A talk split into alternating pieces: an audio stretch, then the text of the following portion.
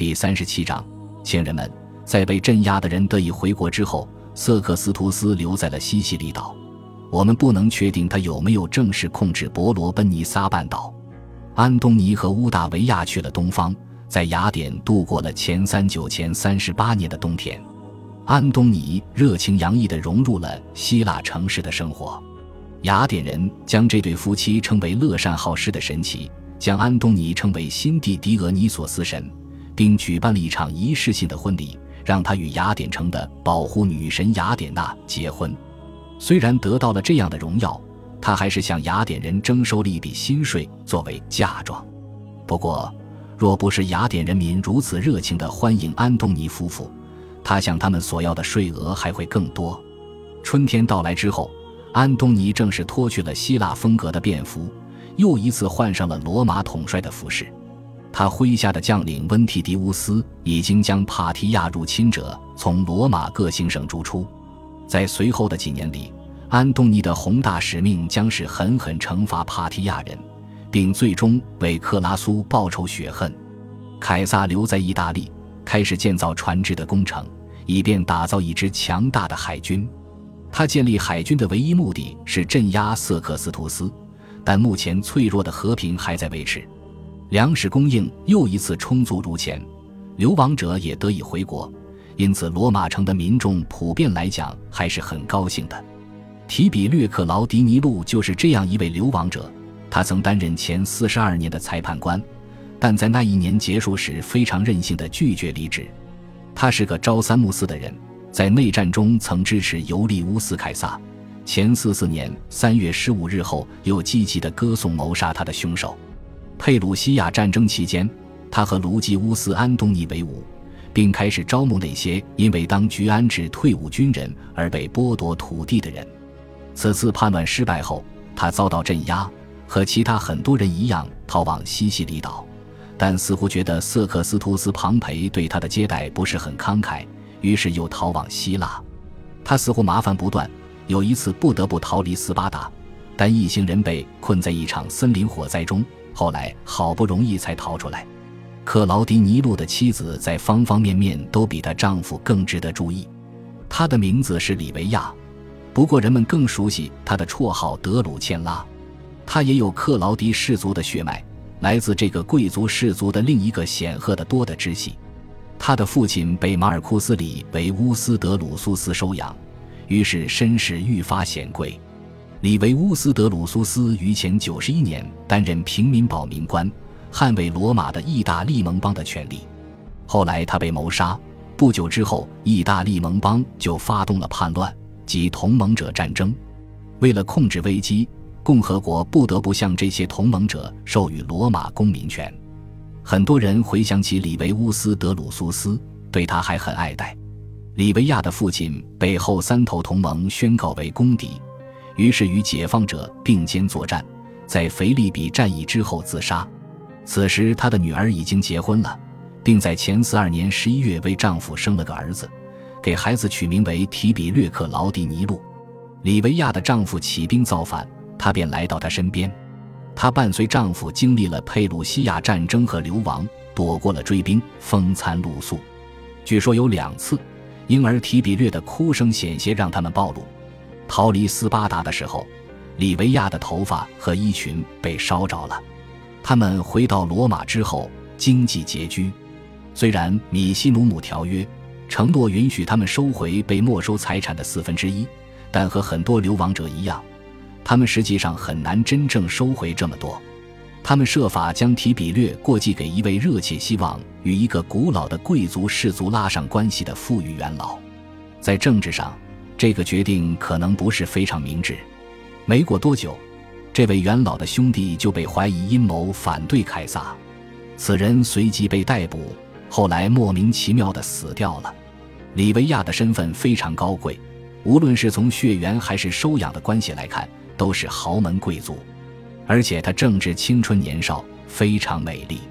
她的头脑特别机敏，这种聪明和机智无疑增强了她天生美貌的吸引力。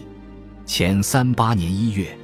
她为丈夫生下了第二个儿子，所以她在返回罗马时一定已经怀孕几个月了。即便如此，他还是吸引了凯撒的目光。这甚至可能发生在他的二十四岁生日宴会上。凯撒自愿禁欲的年代早已经过去了。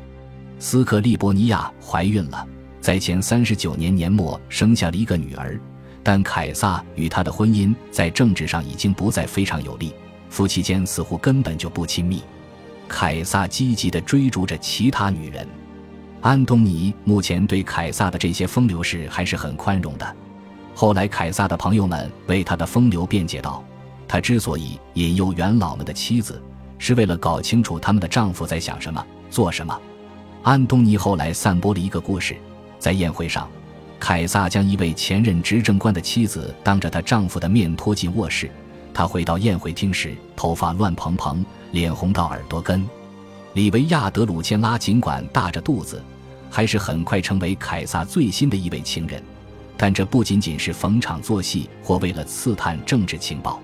凯撒爱上了她的美貌和聪明，而里维亚可能也热情的投桃报李。她不大可能对自己丈夫到目前为止的政治生涯或前景感到满意。世人皆知，权力就是一种春药。年轻的凯撒令人瞠目结舌的晋升之路给了他极大的权力，让他踌躇满志、高度自信。他的贵族背景和人脉在政治上很有价值，但这都是长期的优势，在短期内并不能带来什么好处。所以很难从这个角度来解释随后发生的怪诞丑闻，只有从以下这个角度，我们才能理解后来发生的事情。凯撒关于称心遂愿，想要什么就能得到什么，而这对情人铁了心要立刻做自己想做的事情。凯撒还只有二十四岁，而里维亚还不到二十岁，或许他害怕夜长梦多，情夫会朝三暮四。斯克利伯尼亚刚生下女儿尤利亚。凯撒就把他休了。基本上，一位罗马丈夫只需要对妻子说：“你的财产还归你，就算离婚了。”凯撒的离婚理由包括一条：他再也不能忍受他的怨妇性格。我们不知道这是真的，还是凯撒在无端侮辱他。克劳迪尼路非常给凯撒面子，乖乖地与里维亚离了婚。前三九年十月初，凯撒和里维亚订婚了。此事还需要向凯撒所在的大祭司团申请裁决，官方正式确认里维亚身怀六甲，孩子的父亲是克劳迪尼路，这就明确了孩子的血缘关系。但这也不能阻止流言蜚语，有人说孩子是凯撒的，于是开玩笑道：“一对夫妇仅仅三个月就生下了孩子，是多么幸运！”但这个孩子肯定是克劳迪尼路和里维亚在希腊时怀上的，所以孩子不可能是凯撒的。目前，李维亚以未婚妻的身份搬到了凯撒家。前三八年一月十四日，他在凯撒家中生下了一个男婴，取名为德鲁苏斯克劳迪尼路。男婴被送到生身父亲身边，由父亲抚养长大。一月十七日，也就是李维亚分娩仅仅三天之后，凯撒便和他结婚了。新娘的父亲已经去世，而他似乎没有多少亲近的男性亲属。只好让她的前夫在婚礼上陪伴她。婚礼仪式非常盛大，随后的宴会主题是奥林匹斯诸神，有六名男子和六名女子打扮成希腊诸神的模样参加宴会。凯撒打扮成阿波罗，饮食极尽奢靡。这对年轻夫妇纵情享受自己的财富与权力。根据当时的风尚，贵族女性身边要有衣着非常清凉的奴隶男孩侍奉。小声地向他们发表尖刻的评论，对他们周围的人评头论足。这些幽默评论非常尖酸、做作，往往十分粗俗。老于世故的人会喜欢这种笑话。在宴会上，据说有个男孩指着斜躺在餐桌另一端的克劳迪尼路，对李维亚说：“夫人，您的丈夫在那边，您为什么在这边？”多年后，有人批评凯撒抢走了另一个男人的妻子。这种事情只有暴君才做得出来。这些批评家为了在政治上攻击凯撒而夸大其词，因为克劳迪尼路其实是顺从凯撒意志的。不过他可能也没有什么别的选择。里维亚极有可能是个热情积极的参与者，他同意甚至主动提出要与凯撒迅速结婚。当时罗马又开始缺少粮食，所以这次被称为十二神奇盛宴的奢华婚宴遭到了群众的普遍怨恨。人们说凯撒的确是阿波罗，不过是折磨人类的阿波罗，这是阿波罗比较令人讨厌的一个身份。当时有一句流传很广的顺口溜：“凯撒假扮阿波罗，在诸神新颖的骄奢淫逸之间狂宴，所有神奇都把脸扭开，不去看人间，连朱庇特都逃离自己的黄金宝座。”感谢您的收听，喜欢别忘了订阅加关注，主页有更多精彩内容。